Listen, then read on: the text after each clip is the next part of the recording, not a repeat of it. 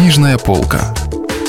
Читаем разумное, доброе, вечное. Радио «Комсомольская правда». Василий Аксенов. Остров Крым. У микрофона Кирилл Кальян. Глава 12. Старая римская дорога. Старт антикорали обычно давался в Симферополе у истоков юго-восточного фривея, но до начала древней дороги Алушта-Сугдыя спортсменам предоставлялось право выбора. Можно было устремиться к промежуточному финишу по стальной восьмирядной дороге, проносящейся как стрела мимо самой высокой крымской горы Чатырдак. А можно было при желании покинуть фривей по любому из десяти съездов и попытать счастья на запутанных асфальтовых кольцах внизу. Главная цель каждого участника — выскочить раньше других на старую дорогу, ибо там, на ее серпантинах, каждый обгон превращался в едва ли не игру со смертью.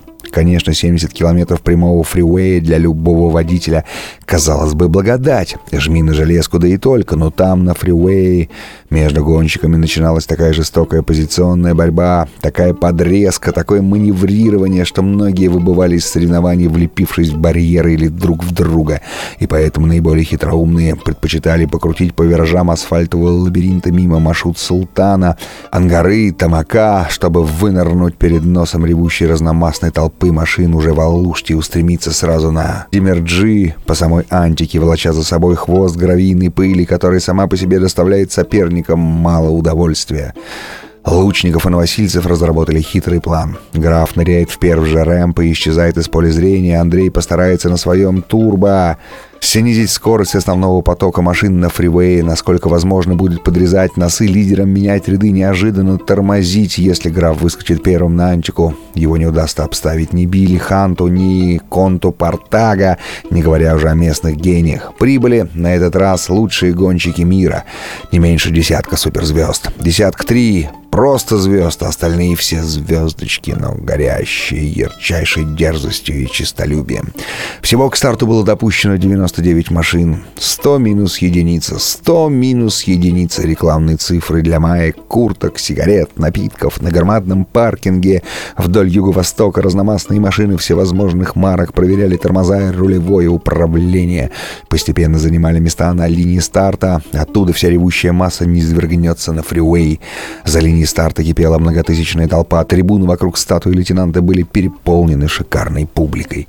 Вертолеты, телевидение висели над площадью, повсюду сновали пресса, папарацци и камермены. Антикорали давно уже стало в Крыму чем-то вроде национального праздника. Оно объединяло всех и в то же время обостряло соперничество между этническими группами. Татарам, конечно, хотелось, чтобы выиграл татарин. Англо-крымчане делали ставку на своих, эвакуанты, то есть русские рассчитывали на своих героев, ну и так далее. В последние годы на антикорале побеждали международные тигры, вроде присутствующих сейчас Билли Ханта и Конта Портага. У Билли Ханта Белозубова, медного от загара красавца, машина так и называлась Хантер, то есть охотник. Трудно было определить, какая модель взята за основу этого чудовища. Вдоль корпуса рисовались значками разных фирм. Альфа-Ромео Трансмиссия, тормоза Порш, Мустанг, Карбюрейтор. И за каждый такой значок фирмы отваливали Ханту огромные премии, а тот плевать хотел на деньги. Билли был настоящий фанатик автоспорта. Или, как в Москве говорят, задвинутый. Всякий раз, каждой гонки он сам конструировал своих охотников, заказывая фирмам разные узлы по собственным чертежам. Жизнь вне автоспорта проходила для Ханта чем-то вроде череды туманных миражей. В него влюблялись мировые красавицы, вроде миллионной модели Марго Фиджеральд, и он снисходительно принимал их любовь, но не успевали журналы осветить медовые денечки, как тут же им приходилось описывать разрывы. Красотки не выдерживали головокружительной жизни Ханта, а тот, не задумываясь, отдал бы их всех за одну единственную свечу зажигания. Кстати говоря, Билли называл своих лошадок охотниками неспроста. На всех гонках он выбирал жертву лидера, начинал за ним охоту, шел на хвосте, бесил бесконечным плотным преследованием, а потом, недалеко уже от финиша, брал зверя. Конт Портага, худой и надменный юноша, впрочем, ему исполнилось уже 36 лет, он был гонщиком совсем другой манеры. Он как бы никого не замечал в своей испано Сьюза Фламенко, серебристо-серой окраски, он как бы боролся только со временем, его волновала только скорость. И он только лишь слегка кривил тонкие кастильские губы, когда кто-нибудь путался под ногами. На нескольких последних гонках вот он-то как раз и оказался добычей охотника Ханта, однако все равно как бы не замечал его и никогда не комментировал свои поражения. Личная жизнь Конта оставалась для прессы загадкой. Лучников сидел за рулем своего Питера, стоявшего уже на линии старта, и спокойно смотрел, как репортеры крутятся вокруг Хантера и Фламенко.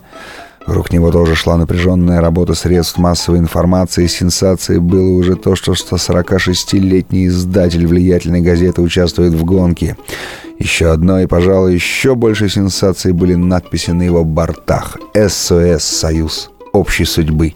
Присоединяйтесь к СОС». Несколько человек подлезали с вопросами, совали в окно микрофончики на лучников, отодвигал их ладонью и спокойно курил. Разумеется, загадочно улыбался.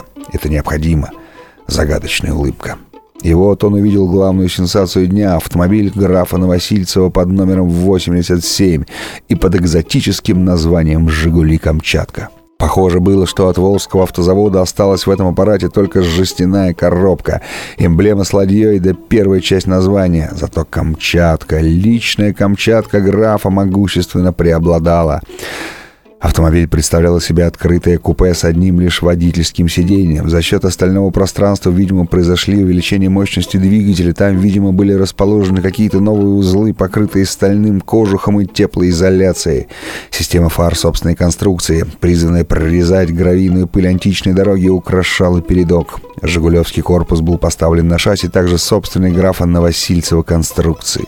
Широченные шины с торчащими шипами и массивные каучуковые, ярко раскрашенные бамперы, окружающие весь корпус машины и предназначенные для расталкивания конкурентов — Торчащая из-под заднего бампера выхлопная труба, похожая на реактивное сопло.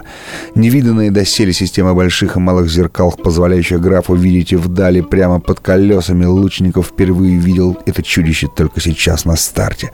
Новосильцев никому не показывал машину даже одноклассникам. Лучников улыбнулся. Камчаткой Володечку называли в гимназии вплоть до седьмого класса. За его пристрастие к задним партам. Там он вечно копошился. Или домашнее задание сдувал, или бумагу жевал, что чтобы бросить комок отвратительной массы в отличника Тимоша Мешкова. Или что-то мастерил, какую-нибудь очередную пакость, или наоборот что-нибудь весьма милое и забавное. Словом, жил на задах своей отдельной частной жизнью. Даже, кажется, анонизмом занимался. Потом вдруг это прозвище мгновенно забылось. После каникул, проведенных у тети в Сан-Франциско, прыщавый шкодливый граф вернулся в Симфи суперменом, спортсменом, молодым мужчиной. Тогда и началось бокс, карате, прыжки с вышки, автогонки, гонки, гонки. Тогда у графа появилась вдруг другая кличка, примитивно возникшая из фамилии Новосила. Но она-то закрепилась, даже сейчас употреблялась иногда одноклассниками. Если вы пропустили главу любимого произведения или хотите послушать книгу целиком, добро пожаловать к нам на сайт kp.ru слэш радио раздел «Книжная полка». Книжная полка. Читаем разумное, доброе, вечное.